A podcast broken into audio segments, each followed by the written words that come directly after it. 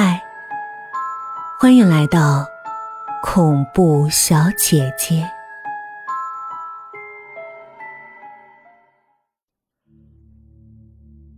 我很讨厌妹妹，从她出生的那天起，仿佛她生来就是专门和我作对的。那天，因为她的出生，父母才没有去参加我的小学入学典礼。我一个人彷徨无助的站在一个完全陌生的环境里。那一刻，我深刻意识到，我被遗弃了。因为妹妹的出现，我再也不是父母心中最重要的人了。我努力学习，争取各种我可以争取到的奖状。业余时间读书、写作文、画画、练舞蹈，德智体全面发展。我是我们学校里最优秀的小孩。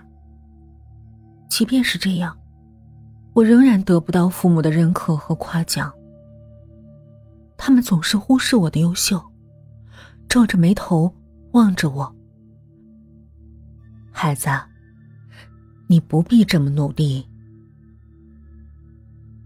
不但如此，他们还总是严厉的对我说：“出去玩的时候带上妹妹。”似乎我还留在这个家里唯一的意义，就是照顾妹妹。陪着那个缠人的、淘气的、爱哭的倒霉蛋玩。倘若有一天，妹妹长大了，再也不需要我照顾了，那么，我是不是会被扫地出门呢？老天有眼，妹妹变傻了，就在。三年前的夏天，那本来明亮的眼睛变得昏暗而呆滞。本来爱哭的她，再也没有掉过泪。本来很灵活的小嘴儿，也似乎失去了动力，再也不肯开口说话。那个时候，我以为我的幸福时光终于来临了。虽然当时我也半真半假的哭得惊天动地。但我确定，我是开心的，因为妹妹再也没有资格和我比了。从此以后，我才是父母唯一的优秀的小孩。可是，事与愿违，妹妹变傻以后，父母好像更喜欢他了，更疼他了，他成了他们生活的中心，是他们的太阳，是他们的生命。以至于每天晚上睡觉前，我都要狠狠的掐掐自己的胳膊。我必须确认我还活着，我必须确认我不是个透明的人，我必须确认不是空气。很显然，这一切都是妹妹的阴谋。他并没有变傻，他是装的，他故意的。为了让父母完全忽略我，为了夺走父母所有的爱，他故意的。虽然他看起来好像很呆滞，好像失语了，但他城府很深。我绝对不会相信，他是个傻子。他总是偷偷把我的私人日记故意放到容易被父母发现的地方，或者把我写好的作业涂得乱七八糟，甚至偷偷在我跳舞鞋里放进破碎的玻璃渣他那鼓鼓的小肚子里有无数的花花肠子，除了我，没人能看透。事实上。他并没有失语。我早就说过，他是装的。每天晚上，当我全神贯注的写作业的时候，他总会无声无息的站在我身后，吮吸着被唾液泡的脱皮的食指，呆呆的，面无表情的，眼睛一眨不眨盯着我，就像一个灵魂，浑身散发着阴冷的、潮湿的气息。等我觉察到，猛地回头看他的时候，他就会把食指拿出来，在裤子上蹭蹭，然后。咧嘴一笑，指着窗外，轻轻说：“姐，外面有个人。”姐，外面有个人。这是他变傻之后唯一会说的话。这句话，他只在夜深人静的晚上说，只对我一个人说。有时候，为了不让他说出这句话，我曾经以我好学生的名誉做代价，一晚上不写作业，直接上床睡觉。即便如此，他也会幽灵一般的出现在我床边，用咸湿的手指摇醒我。在黑暗里，他那稚嫩的声音，也如同幽灵一般。姐，外面。有个人，我很清楚，外面不可能有人，因为我家住在四楼，外面只有一棵大槐树，以及架在槐树上空的电线。在妹妹刚开始说这句话的时候，我曾经无数次上当受骗，拉开窗帘，打开窗户。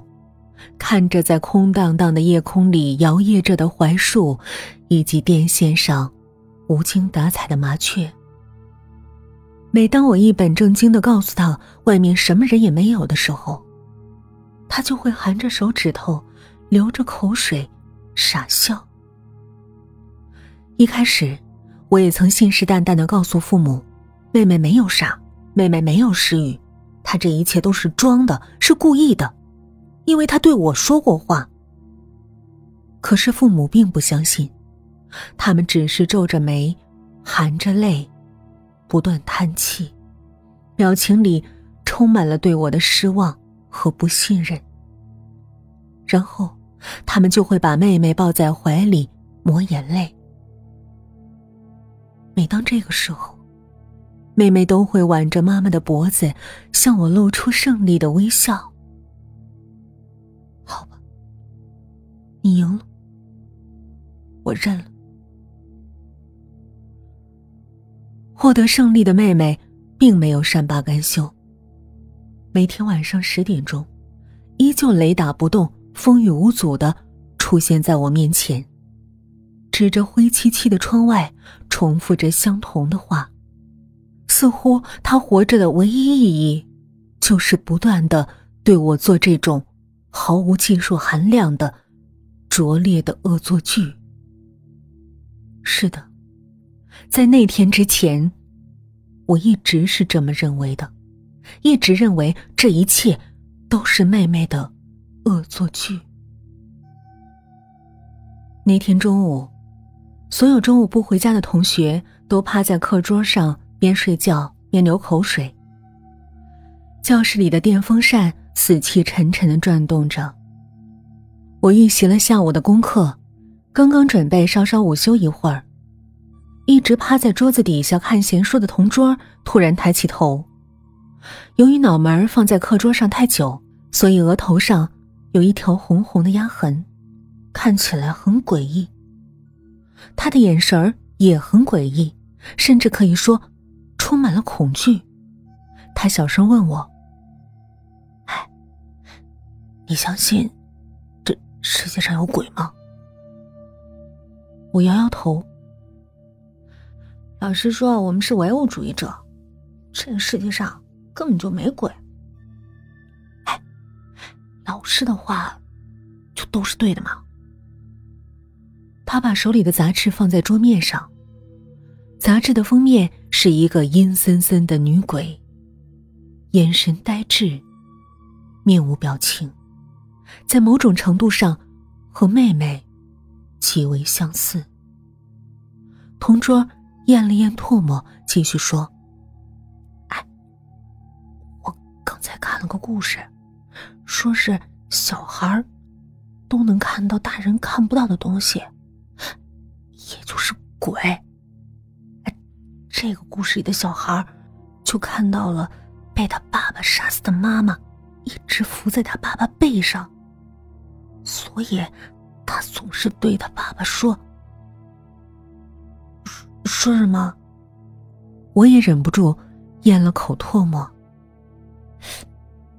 他总是说：“同桌定定望着我，似乎他就是那个见鬼的小孩。”爸，你背上有个人。我愣住了。突然，小腹胀胀的，很想上厕所。我慌忙站起来向厕所冲去，脑子里不断的回荡着妹妹重复了三年的话：“姐，外面有个人。”